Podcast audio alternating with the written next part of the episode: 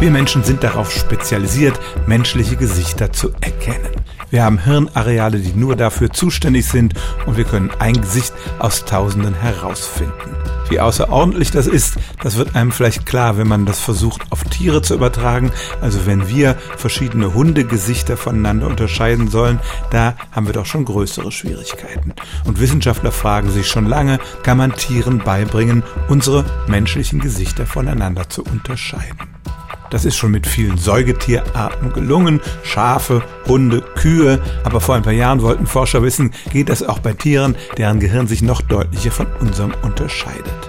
Und so machten sie Experimente mit sogenannten Schützenfischen. Das ist eine Fischart, die schwimmt knapp unter der Wasseroberfläche und schießt dann mit einem Wasserstrahl Insekten ab, die es frisst. Und die Forscher haben diese Fische tatsächlich darauf trainiert, bestimmte Fotos von Menschen anzuspucken. Sie kriegten immer eine Belohnung, wenn sie das richtige Gesicht getroffen haben und sie waren tatsächlich in der Lage, ein Gesicht wiederzuerkennen unter 44 Bildern von anderen Personen.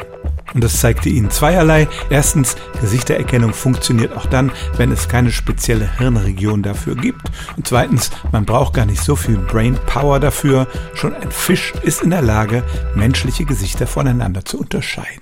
Stellen auch Sie Ihre alltäglichste Frage unter stimmtz.radio1.de.